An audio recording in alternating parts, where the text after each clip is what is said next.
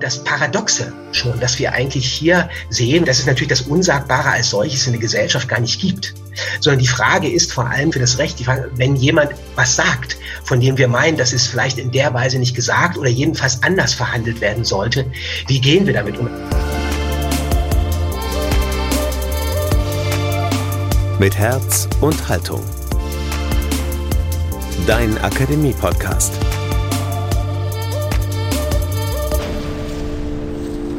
Heute in unserer Reihe Das Unsagbare, die juristische Perspektive. In Kurzvorträgen von Professor Benno Zabel und Rabbiner Akiva Weingarten. Bei uns in Deutschland stehen Dinge wie Verleumdung oder Volksverhetzung rechtlich unter Strafe. Seit 1994 gilt bei uns auch die öffentliche Leugnung oder Verharmlosung des Holocaust explizit als Straftat. Aber auch in Religionen gibt es Vorschriften darüber, was ihre Mitglieder sagen dürfen und was nicht. Welche Funktion haben solche Verbote für die jeweilige Gesellschaft oder Gemeinschaft? Darüber sprechen hier bei uns heute der Jurist Professor Benno Zabel und der Rabbiner Akiva Weingarten. In der letzten Folge unserer Reihe Das Unsagbare. Herzlich willkommen im Podcast der Katholischen Akademie im Bistum Dresden-Meißen. Ja, im Rahmen von insgesamt acht digitalen Veranstaltungen lud das Politische Bildungsforum Sachsen der Konrad-Adenauer-Stiftung von April bis Juli ein, eben über das Unsagbare nachzudenken. Und in den letzten Monaten haben wir euch nach und nach eben diese Vorträge hierbei mit Herz und Haltung zu Gehör gebracht. Heute also das Finale unter der juristischen Perspektive. Los geht's mit Professor Dr. Benno Zabel. Der hat in Leipzig und Berlin Jura, Philosophie und Germanistik studiert, hat sich 2007 in Leipzig promoviert und 2014 folgte dann die Habilitation. Seit 2015 ist er Professor für Strafrecht und Rechtsphilosophie an der Rheinischen Friedrich-Wilhelms-Uni in Bonn. Und unmittelbar nach Herrn Zabel ist dann Rabbiner Akiva Weingarten dran. Der wuchs in einer chassidischen Gemeinschaft in New York auf. Seine erste Ordination zum Rabbiner erhielt er bereits mit 17 Jahren. 2001 begann er dann ein Studium an einer Talmudschule in Israel wo er dann seine zweite und dritte Rabbinerordination erhielt. 2014 zog er nach Deutschland, studierte an der Freien Universität in Berlin und an der Uni in Potsdam jüdische Studien und heute ist er Rabbiner der liberalen Gemeinde Mikwan in Basel und der jüdischen Kultusgemeinde in Dresden. Jetzt bei Mit Herz und Haltung das Unsagbare aus der juristischen Perspektive. Los geht's mit Professor Dr. Benno Zabel.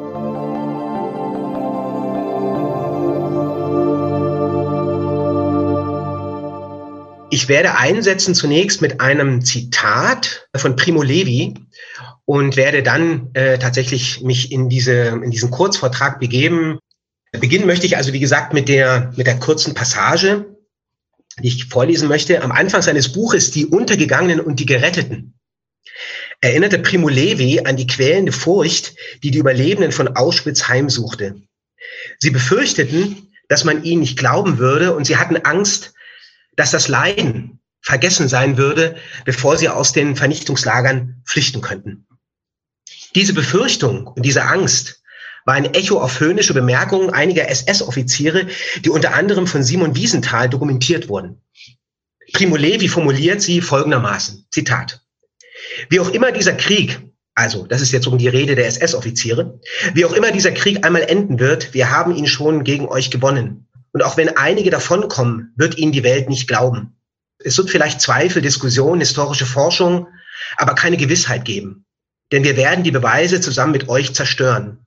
Und wenn zufällig ein Beweis oder, der, oder irgendjemand von euch überleben sollte, wird die ganze Welt sagen, dass die Ereignisse, von denen, wir, von denen ihr berichtet, viel zu ungeheuerlich sind, als dass man ihnen Glauben schenken kann.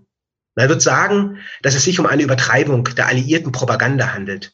Man wird euch nicht glauben, sondern uns, die wir alles leugnen werden. Wir sind es, die die Geschichte der Lager diktieren werden. Zitat Ende.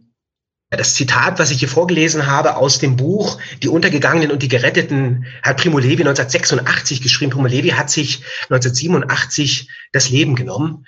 Ähm, Primo Levi war selbst, wie die meisten von ihm wissen werden, Überlebender des Vernichtungslagers Auschwitz-Birkenau. Wir wissen heute auch, dass die gesamte Geschichte, die sich mit Auschwitz-Birkenau, die sich mit dem NS verbindet, in die Verfassung eingegangen ist, also in das, was wir Grundgesetz nennen, also das Grundgesetz der Bundesrepublik Deutschland. Und zwar ohne, dass das Grundgesetz in vielerlei ähm, Schattierung darauf einginge, sondern es gilt heute, auch wenn man die Protokolle beispielsweise des Parlamentarischen Rates liest, als relativ konsentiert, dass das Grundgesetz, und das kann man auch in den vielfältigen Entscheidungen des Bundesverfassungsgerichtes lesen, dass das Grundgesetz darauf fußt, jedenfalls auch. Und damit ist vor allem eines klar. Das, was die Bundesrepublik mit Blick auf die nationalsozialistische Vergangenheit ausmacht. Und das ist heute ja, genauso wie vor 10 oder 15 Jahren, ein Diskurs, den wir, jedenfalls diejenigen, die sich dafür interessieren, ja, da muss man jetzt gar nicht Historiker sein, der ich ja auch gar nicht bin, dafür habe ich ja gar keine Kompetenzen. Aber dafür interessiere ich mich. Dann wissen wir heute, dass es gerade bei der Frage des NS nicht nur darum geht, irgendwas nachzuerzählen, sondern es geht offensichtlich darum, etwas zu vergegenwärtigen. Und es geht also offensichtlich darum, einer Gesellschaft in irgendeiner Weise von einem historischen Bewusstsein zu reden oder ein historisches Bewusstsein in irgendeiner Weise zu perpetuieren, also auf Dauer zu stellen. Und damit gleichzeitig, und das ist vielleicht der stärkste Punkt, den ich machen möchte, vor allem über ein Erinnerungspotenzial, über Erinnerungsressourcen zu sprechen. Ich glaube, und das werde ich im Nachhinein oder im Nachfolgenden versuchen, etwas deutlicher zu illustrieren, dass das, worüber wir sprechen, wenn wir heute über die Leugnung sprechen und vor allem darüber, äh, wenn wir darum kämpfen, dass das als historische Wahrheit eben gerade nicht verleugnet werden soll, dass es etwas damit zu tun hat, wie wir mit Erinnerung umgehen.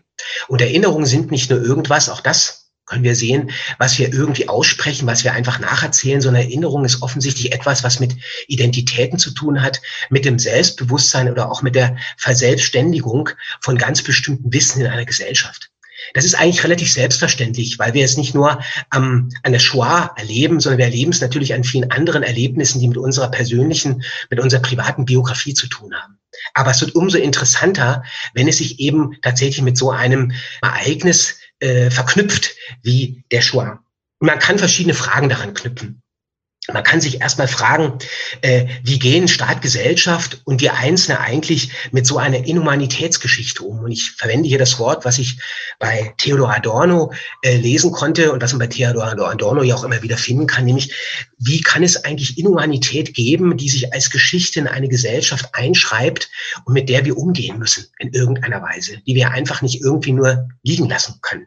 Zweitens, wie kann, nochmal mit Theodor Adorno gesprochen, wie können wir Leiden beredt machen? Und ich glaube, das ist vielleicht einer der wichtigsten Punkte überhaupt, die dann letztlich auch in dieses Recht, also das, was wir die sogenannte Auschwitz-Leugung im Paragraphen 130 Absatz 3 StGB nennen.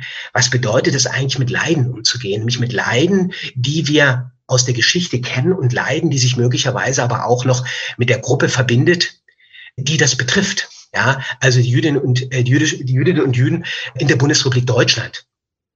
Und vielleicht letztens, was heißt es eigentlich, dass eine Gesellschaft heute darüber streitet? Also in, inwieweit und in welcher Form können wir eigentlich über Erinnerungen, über Vergangenheit, über Geschichte streiten? Und das führt mich dann im Grunde auch schon sozusagen in medias res, also in das Problem, wie gehen wir eigentlich als eben auch Rechtsgesellschaft mit dieser Problematik, mit diesem, mit diesem Thema um. Ja, und ich setze mal ein, ich hatte ja schon gesagt, ich bin weder Historiker noch Künstler, sondern ich versuche mich als Rechtswissenschaftler mit diesem Problem aus verschiedenen Perspektiven auseinanderzusetzen.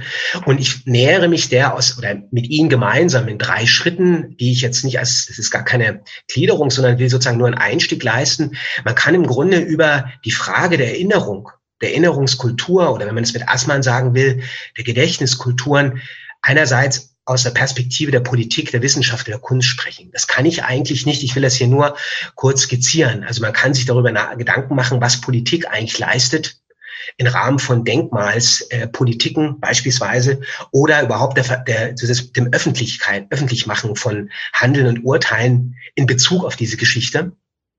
Vor allem aber die Wissenschaft. Ja, denken wir nur an Solf Friedländer, denken wir an Raul Hilberg. Ja, wenn wir also prominente Namen verwenden wollen oder eben auch an Elie Wiese. Ja, also Personen, die in diesem Bereich sich verdient gemacht haben, aber vielleicht nicht nur verdient, ja, sondern die überhaupt gekämpft haben auch, um eine bestimmte Vorstellung, eine bestimmte Erinnerungsform überhaupt in Gesellschaften äh, sichtbar zu machen. Und ich glaube, es geht vor allem um Sichtbarkeit ja, in verschiedener Form. Und schließlich natürlich die Kunst als eine ganz eigenständige Form der Sublimierung äh, und vor allem auch der ästhetischen Akt oder die Celan es denkt, äh, Celan es beschrieben hat als ein Martyrium des Erinnerns. Ja, und Porzellan ist vielleicht einer der, der uns vielleicht am ehesten einfällt, aber es gibt natürlich unzählige, äh, unzählige Männer und Frauen, ähm, Jüdinnen und Juden, Deutsche und Nicht-Deutsche, die sich mit diesem Problemfeld auseinandergesetzt haben, die damit Ruth Klüger beispielsweise oder denken wir an Jorge Semplun oder vielleicht auch den kürzlich verstorbenen Imre Kertisch. Ja, also einfach, damit man auch weiß, in welchem Rahmen wir uns bewegen, wenn wir das oder wenn wir darüber sprechen. Der zweite Punkt ist die Geschichte und die Verantwortung leben. Also wie gehen wir damit um? Was machen wir eigentlich? Wir sind ja nicht nur eine Rechtsgesellschaft, wir sind ganz vieles. Ja, wir haben viele Lebensformen. Also wie thematisieren wir das? Und Sie kennen das vielleicht auch diese diese Frage, wie viel an Erinnerung äh, soll es eigentlich geben, was ist eigentlich gut? Und viele von uns kennen auch die Friedenspreisrede von Martin Weiser aus 1998 und den sich daran anschließenden Disput mit Ignaz Bubitz. Also gerade daran auch sozusagen diese Bedeutung dessen, wie erinnert der Einzelne eigentlich und wie streitet man über Erinnerung und wo gleitet das ab in Stereotypen, in Klischees und so weiter. Und das Letzte, und das führt mich jetzt tatsächlich in das Recht rein, die Verantwortung sanktionieren. Das ist für das Recht zunächst mal relativ normal, könnte man sagen. Es ist das Kleingeld, es sind die Mühen der Ebene, dass das Recht sich darüber unterhält, wie man Verantwortung übernimmt oder wie man Verantwortung zuweist. Und es ist vor allem dort so, wo wir über das Strafrecht sprechen. Wenn wir über das Strafrecht sprechen, und ich bin eigentlich nur kompetent, mich sozusagen in Bereichen des Strafrechts zu bewegen, dann ist es, wenn wir uns in diesem gesamten Bereich des Erinnerns, der Vergangenheitsbearbeitung, ich verwende nicht den Begriff der Vergangenheitsbewältigung, der, der Vergangenheitsbewahrung oder Verarbeitung, dann gibt es zwei große Bereiche, die eine Rolle spielen. Das ist der große Bereich der Beleidigung und der Volksverhetzung. Ja, so heißen die beiden Tatbestände, also die Gesetze, im Recht, mit denen das vor allem verhandelt wird. Und jetzt können wir vielleicht zunächst mal sehen, der ursprüngliche Titel der Veranstaltung heißt ja das Unsagbare und das Paradoxe schon, dass wir eigentlich hier sehen, und das ist ja nicht nur eine Paradoxie des Rechts ist, dass wir natürlich, dass es natürlich das Unsagbare als solches in der Gesellschaft gar nicht gibt sondern die Frage ist vor allem das Recht, für das Recht, die Frage, wenn jemand was sagt, von dem wir meinen, dass es vielleicht in der Weise nicht gesagt oder jedenfalls anders verhandelt werden sollte, wie gehen wir damit um? Das heißt, wir haben ein Problem mit dem, wie gesprochen wird. Ja, und dieses, wie gesprochen wird, oder warum so gesprochen wird, warum es, und Judith Butler hat in ihrem Band Anfang der 90er Jahre von Hass spricht, gesprochen in dem Buch. Und vielleicht ist eine erste Annäherung an das, was wir eigentlich hier juristisch verhandeln, das, dass wir voraussetzen, dass wir in einer Gesellschaft normalerweise versuchen, Kontroversen, und zwar gerade auch Kontroversen gesellschaftlicher Art, politischer Art, jeder, jeglicher Couleur, dass wir versuchen, die in einem Diskurs zu klären. Und das kann, das kann mit harten Bandagen passieren. Dafür ist Demokratie gemacht. Demokratie ist nicht nur eine Beispieldemokratie, sondern ist eine Demokratie, die was aushalten muss. Ja, Juristen nennen das gerne, Juristen und Juristen nennen das gerne wehrhafte Demokratie. Aber es gibt Grenzen offensichtlich, die man jedenfalls im Recht oder offensichtlich auch in der Politik für wichtig hält. Und das ist dann der Fall, wenn tatsächlich bestimmte Grenzen überschritten werden. So heißt das nämlich, wenn eine Gesellschaft gerade nicht mehr frei von existenzieller Angst Diskriminierung, von Aggression, Hass und Gewalt ist. Ja, oder wenn das gerade an bestimmte Gruppen und Minderheiten adressiert wird. Ja, also das betrifft jetzt tatsächlich aber gar nicht nur die Leugnung des Shoah, sondern es betrifft natürlich in vielerlei Hinsicht Äußerungen auch gegen ganz andere Gruppen. Ja, denken wir gerade an Homosexuelle oder an bestimmte Minderheiten, die es ansonsten in der Gesellschaft gibt, die sich aber tatsächlich gerade dann dadurch angegriffen nicht nur fühlen, sondern angegriffen werden und hier der Gesetzgeber oder das Gesetz einschreiten möchte, um gerade das zu verhindern. Und auf der anderen Seite, das sehen wir unten, haben wir dann zwei Fachbegriffe, die ich nur kurz einführe, nämlich Ehrverletzung und Klima. Das sind klassische Begriffe, die Juristen und Juristen verwenden, wenn sie gerade von Beleidigung, Volksverhetzung oder auch der Leugnung von Völkermorden, Genoziden und Ähnlichem sprechen. Ja, das heißt einerseits die Attributierung der Ehre als einem Achtungsanspruch, der jedem Menschen zukommt selbstverständlich, würden wir sagen. Und andererseits das Klima, nämlich der Hinweis darauf, dass wir ein Klima, und zwar ein Klima der Nichtangst, ein Klima des Friedens oder jedenfalls des Dialogs haben, was auch immer im einzelnen Dialog oder Diskurs heißen möge. Ja, aber etwas, wo man miteinander noch spricht und nicht den anderen nur beleidigt oder verletzt. Ja, das ist genau der Hintergrund, in dem wir uns bewegen, wenn wir tatsächlich jetzt diese Scharnierstelle oder diese Grenze äh, betrachten. Ich werde Ihnen also ersparen, den gesamten Tatbestand der Volksverhetzung, auf dem ich mich hier jetzt beschränke, im Einzelnen vorzuführen. Das wird erstens relativ öde und zweitens werden wir es zeitlich nicht schaffen. Aber ich werde Ihnen schon kurz diese Formulierung vorstellen, von denen ich meine, dass sie uns für dieses Thema etwas bedeuten. Und die zentrale Formulierung von Paragraph 130 Absatz 3, das ist sozusagen der Kern, die Kernformulierung äh, der sogenannten Auschwitz-Leugnung Leugen der Shoah, da heißt es, mit Freiheitsstrafe bis zu fünf Jahren und mit Geldstrafe wird bestraft, für eine unter der Herrschaft des Nationalsozialismus begangene Handlung, der in Paragraph 6 Absatz 1 des Völkerstrafgesetzbuches, da sind dann diese Handlungen beschrieben, bezeichneten Art in einer Weise, die geeignet ist, den öffentlichen Frieden zu stören, öffentlich oder in einer Versammlung billigt, leugnet oder verharmlost. Das heißt, wir sehen hier zunächst mal die Grundformulierung, da gibt es verschiedene Alternativen, die lasse ich jetzt alle mal außen vor, die Billigung und die Verharmlosung.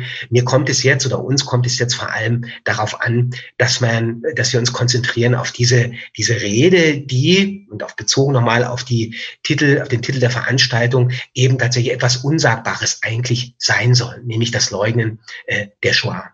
Wir sollten politisch sehen, diese, diese Vorschrift ist erst 1994 eingeführt worden in das Gesetz war vorher in der Weise, äh, also nicht im Gesetz, was nicht heißt, dass bestimmte Handlungen auch schon damals anderweitig bestraft wurden. Nach dieser Vorschrift werden im Jahr allerdings zwischen, nur zwischen 40 und 60 Menschen überhaupt verurteilt. Also das heißt, die Anwendungs-, der Anwendungsbereich der Norm ist relativ schmal oder gering. Was können wir aus dieser Norm ableiten oder was ist daran das Interessante? Also erstmal ist interessant, wenn wir über dieses Unsagbare sprechen oder die Frage des das Sagbare des Unsagbaren, äh, dann müssen wir sehen, es geht zunächst mal darum, dass das Gesetz und das ist das Problem vielleicht schon, dass das Gesetz äh, vorsieht, dass es jemand sein muss, der tatsächlich ein Nichtwissen wollen der Wahrheit oder ein, ein Kaufnehmen der Unwahrheit sozusagen intendiert. Ja, ein nicht ein Nichtwissen wollen äh, der Wahrheit oder ein Kaufnehmen der Unwahrheit. Ja, das heißt, wir sehen hier einen Komplex des Handelns, die man beispielsweise in Amerika versteht man diese Norm überhaupt nicht. Ja, in den Vereinigten Staaten wäre alles das, was wir unter diesem Rahmen subsumieren oder rubrizieren, überhaupt nicht strafbar.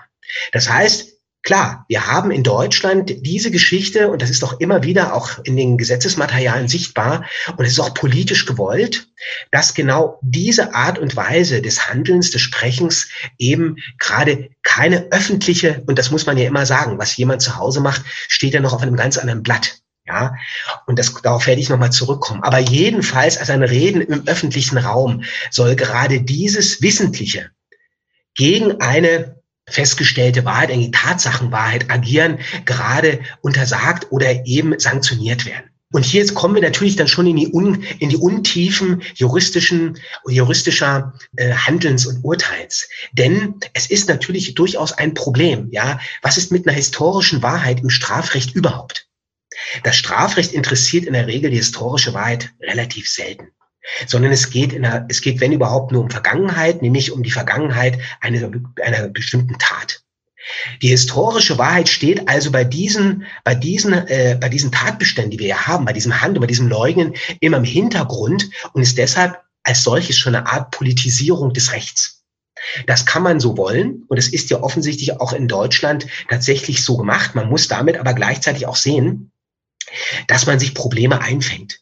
Denn die Gerichte werden heute ja gar keinen Beweis mehr erheben. Normalerweise wird ja auch im Gericht Beweis erhoben über das, über was dann geurteilt wird. In der Regel ist es aber hier so, dass die historische Wahrheit vorausgesetzt wird.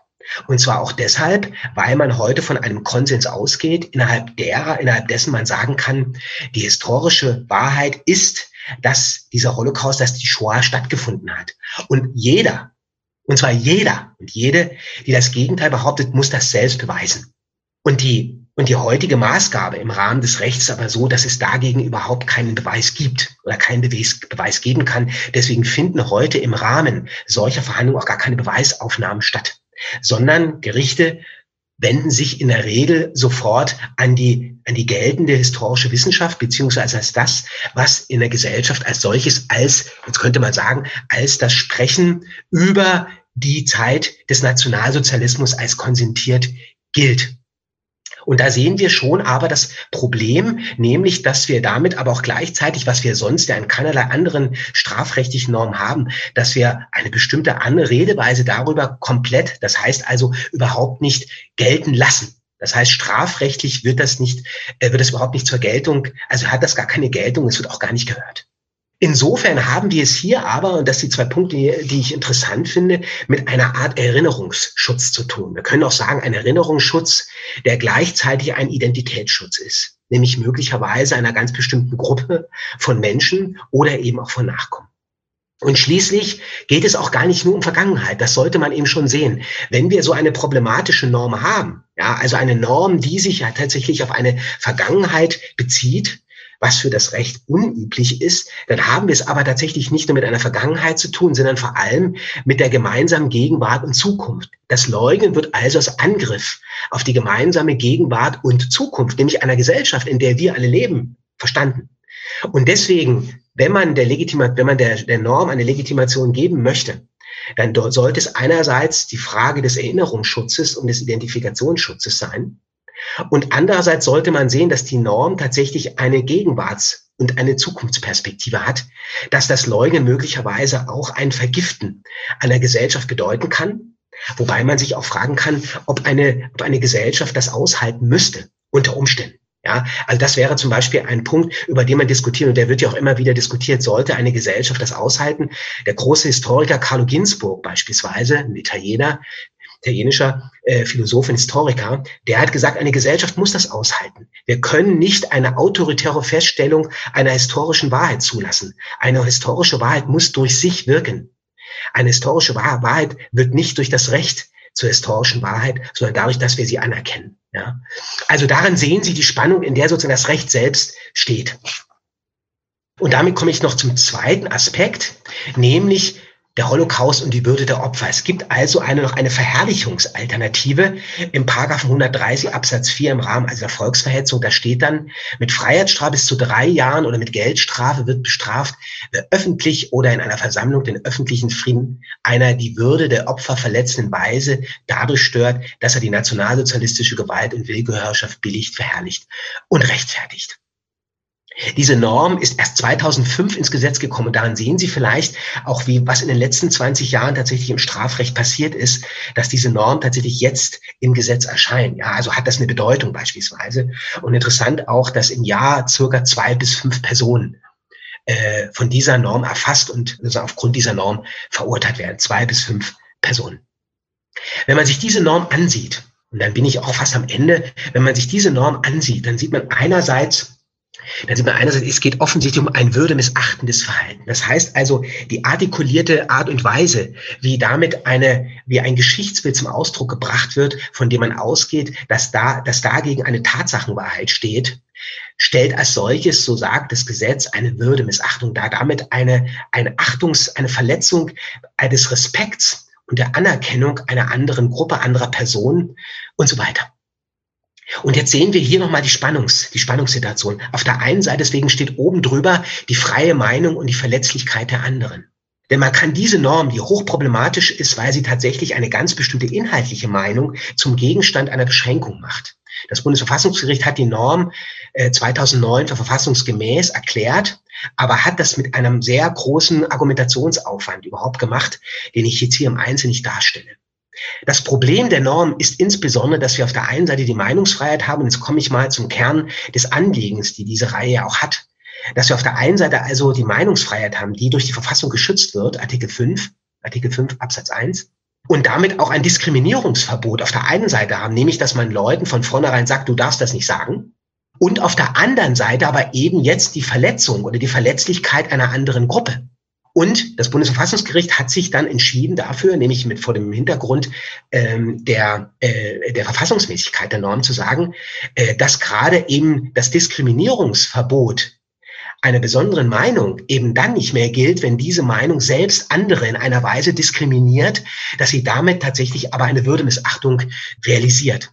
Und das ist genau sozusagen das, weshalb man heute sagt, in, mit Blick auf diese Würde, und zwar die Würde als Einzelner der Gruppe und die Würde als gesamte Gesellschaft, ja, ist es das, was diese Norm rechtfertigen soll. Dann sehen Sie ja auch die Ausnahme, äh, die, das, die das tragen soll. Angriff auf die gegenbildlich identitätsprägende Bedeutung der NS-Menschenheitsverbrechen.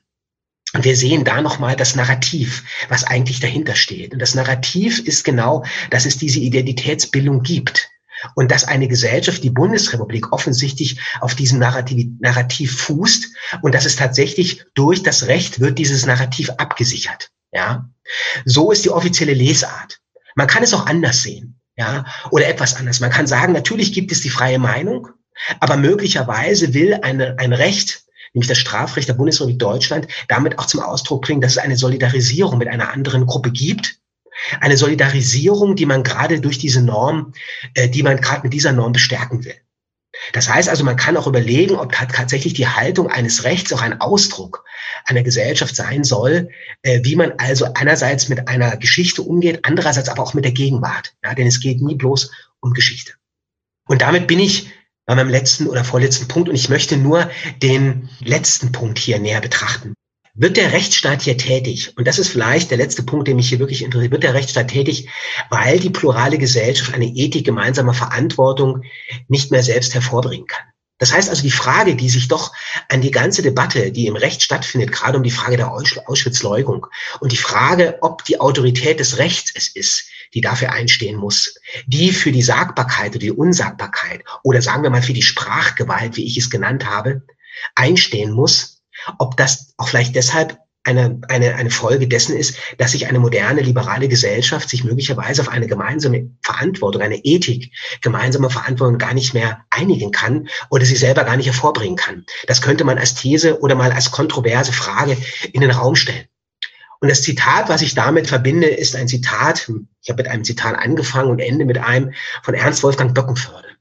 Ernst Wolfgang Böckenförde hat in etwas anderem Zusammenhang gesagt, wir werden uns als Gesellschaft und als Staat, und zwar Staat der Bundesrepublik, aber das muss gar nicht die Bundesrepublik sein, nur dann zu bestimmten Problemen und zu bestimmten Fragen, die existenzielle Fragen sind einer Gesellschaft verhalten, wenn wir es nicht einfach dem Staat so überlassen. Und er schreibt, der freiheitlich-säkulare Staat lebt von Voraussetzungen, die er selbst nicht garantieren kann. Das ist das große Wagnis, das er um der Freiheit willen eingegangen ist. Als freiheitlicher Staat kann er nur bestehen, wenn sie die Freiheit, die er seinen Bürgern gewährt, von innen her aus der moralischen Substanz des Einzelnen und der Homogenität der Gesellschaft reguliert. Andererseits kann er diese inneren Regulierungskräfte nicht von sich aus zu garantieren suchen ohne seine Freiheitlichkeit aufzugeben und jenen Totalitätsanspruch zurückzufallen, aus dem er in den konfessionellen Bürgerkriegen herausgeführt hat. Gesagt ist damit, wir müssen, glaube ich, als Gesellschaft selber einstehen für das, was wir eigentlich selber wollen. Das Recht kann nur eine Notlösung sein und muss es vielleicht zu manchen Zeiten und zu manchen Gelegenheiten. Das ist richtig. Aber grundsätzlich ist es die Gesellschaft selbst und wir es ist nicht irgendeine Gesellschaft. Wir werden es schon selber leisten müssen. Und wir müssen uns auch selber darüber klar werden, welche Formen von Erinnerung, welche Formen von Inhumanität wir verhindern wollen einer Gesellschaft, gegen was wir auch selber angehen wollen. Und dass es das immer wieder gibt, in Halle und so weiter, also ich muss ja gar nicht so weit zurückgehen, da müssen wir uns ja gar nicht drüber streiten, sondern die Frage ist, wie wollen wir als Gesellschaft, die wir viele unterschiedliche Interessen haben, da miteinander umgehen. Und damit bin ich am Ende, bedanke mich für Ihre Aufmerksamkeit.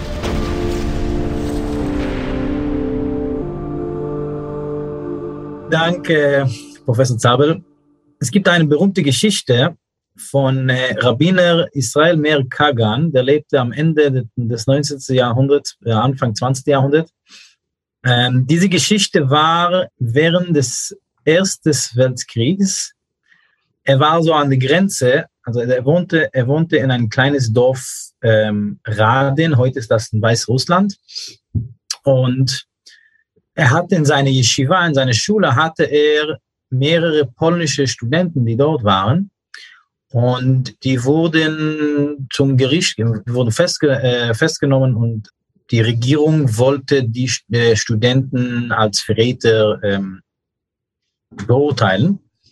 Und Rabbiner Kagan ist besonders gekommen, um als Zeuge äh, zu sein, ihre Persönlichkeit, über ihre Persönlichkeit zu sprechen. Und als der Anwalt diesen Gerichtsprozess ihm vorgestellt hat, sagte er zum Richter, ich möchte Ihnen jemanden vorstellen, der niemals gelügt hat. Und dann äh, fragte der Richter den Anwalt, glauben Sie wirklich, dass der Rabbiner niemals gelügt hat? Also wirklich niemals? Und äh, der Anwalt sagte eigentlich nein, ich glaube es auch nicht. Aber auf ihm erzählt man das. Auf uns beide erzählt man sowas nicht. Rabbiner Kagan hat äh, mehrere Bücher geschrieben über die Themen Lashon Hara, üble Rede.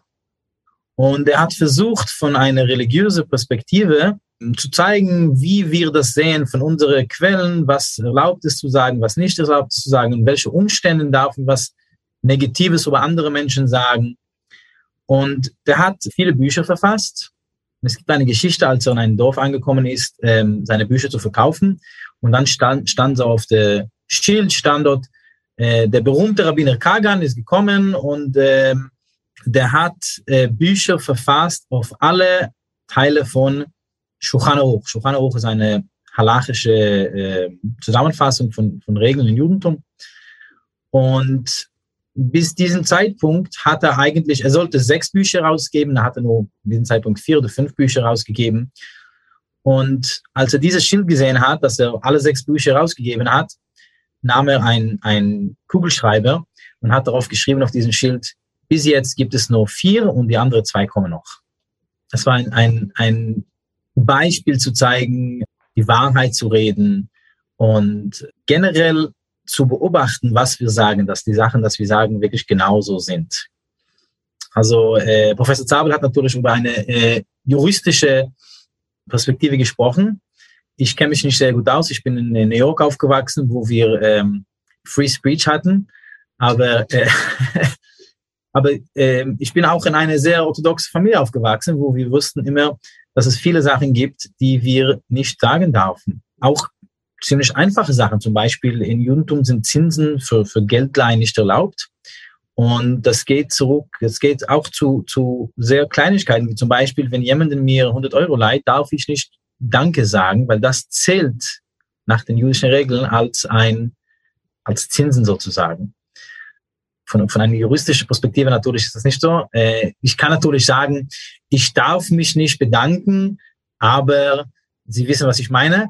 Ähm, das ist schon, äh, also wir haben schon in, in Judentum sehr kreative Wege, wie wir die, äh, mit den Regeln umgehen können. Aber wir haben zum Beispiel auch an Shabbat, ja. An Shabbat gibt es viele Sachen, die wir nicht tun dürfen als Juden, zum Beispiel Licht anmachen. Und das ist für Nichtjuden erlaubt. Das heißt, wenn eine Nichtjude bei mir zu Hause ist, dann darf er natürlich die Licht anmachen und alles ganz normal. Und wenn ich schlafen gehen möchte, darf ich nicht eine Nichtjude sagen, kannst du bitte die Licht ausmachen, sondern ich darf nur so einen Hinweis geben, sagen, ja, naja, ist ein bisschen äh, viel Licht hier und äh, ich möchte schlafen. also ich darf es auch nicht direkt sagen. Wenn ich das direkt gesagt habe, darf ich das auch nicht benutzen. Das heißt, wir haben schon diese Beobachtungen, was genau wir sagen, welche Formulierung wir das sagen dürfen. Äh, wir haben zum Beispiel auch in, in Judentum haben wir, Juden sind verpflichtet, äh, 613 Gebote und Verbote einzuhalten. Und wir haben nach der jüdischen Tradition auch eine Liste von sieben Gebote, Verbote für Nichtjuden. Das heißt, wenn Nichtjuden, nach der jüdischen Tradition, wenn Nichtjuden diese sieben Gebote einhalten, dann gehen sie auch in den Himmel. Und auf dieser Liste Nummer zwei heißt Gott fluchen. Das heißt, das ist nicht erlaubt für alle. Und wir haben natürlich die äh, berühmte Geschichte, was wir ähm, in der Bibel haben. Das haben wir in äh, Leviticus 24, 10. Ich werde das kurz vorlesen.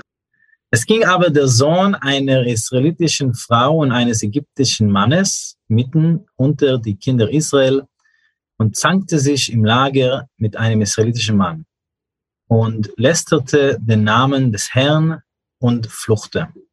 Da brachen sie ihn zu Mose. Seine Mutter aber hieß Shulamit, sein, eine Tochter Dibris von Stamm Dan. Und legten ihn gefangen bis ihren klare Antwort wurde durch den Mund des Herrn. Das heißt, wir haben hier eine Situation, jemanden ist eine Sünde begangen und Moshe, Mose wusste nicht, was die Strafe ist. Also wir haben das ein, mehrmals in der, in der Bibel. Das ist eine der berühmtesten. Und der Herr redete mit Mose und sprach, führe den Flucher hinaus vor das Lager und lass alle, die es gehört haben, ihre Hände auf sein Haupt legen und lass die ganze Gemeinde ihn steinigen. Und sage zu den Kindern Israel, wer seinen Gott flucht, der soll seine Schuld tragen. Wer des Herrn Namen lästert, der soll des Todes sterben. Die ganze Gemeinde soll ihn steinigen. Ob Fremdling oder Einheimischer, wer den Namen lästert, soll sterben. Wer irgendeinen Menschen erschlägt, das ist schon äh, weiter. Und dann geht es zu, äh, am Ende sagte, Mose aber sagte es den Kindern Israel und sie führten den Flucher hinaus vor das Lager und steinigten ihn. So taten die Kinder Israel, wie der Herr es, Mose, es Mose geboten hatte.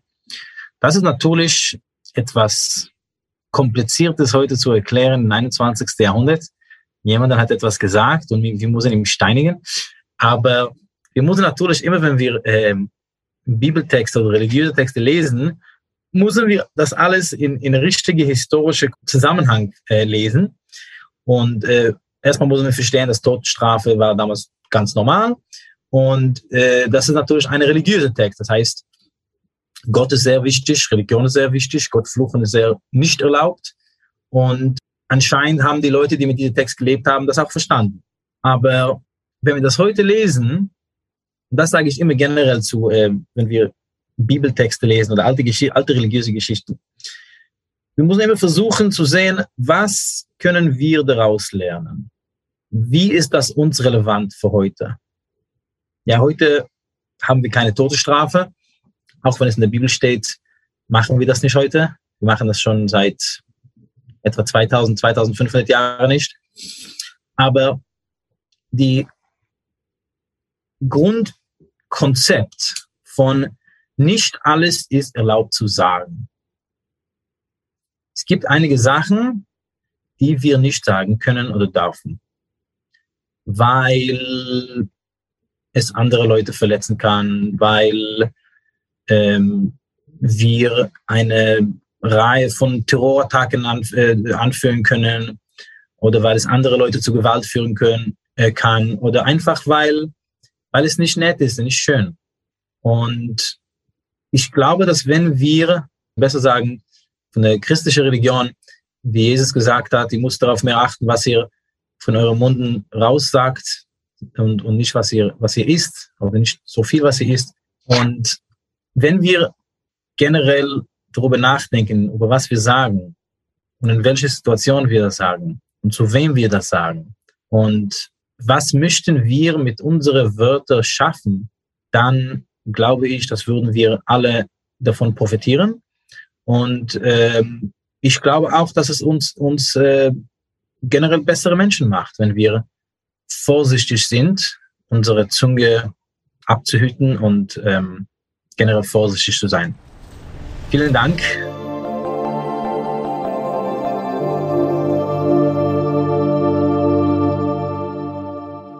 Der Rabbiner Akiva Weingarten war das zum Thema das Unsagbare aus der juristischen Perspektive und aus der Perspektive einer Religionsgemeinschaft. Damit sind wir am Ende dieser Zusammenarbeit mit dem Bildungsforum Sachsen der Konrad-Adenauer-Stiftung zur Reihe Das Unsagbare. Alle bisherigen Vorträge findet ihr natürlich, wenn ihr im Podcatcher ein bisschen nach unten scrollt. Den ganzen Sommer über haben wir nach und nach die Vorträge aus der Unsagbares-Reihe hier veröffentlicht. Eure Meinung interessiert uns natürlich auch. Her damit über Instagram oder über Facebook oder direkt über die Website der Katholischen Akademie lebendig-akademisch.de.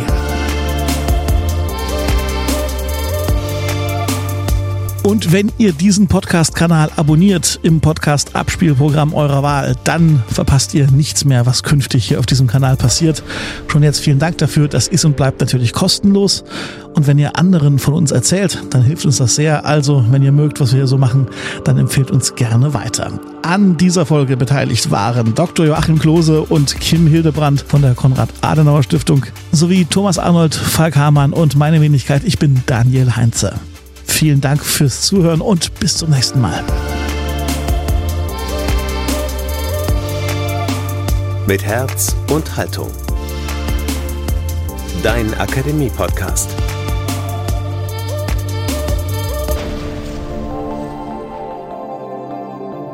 Ein Angebot der Katholischen Akademie im Bistum Dresden-Meißen.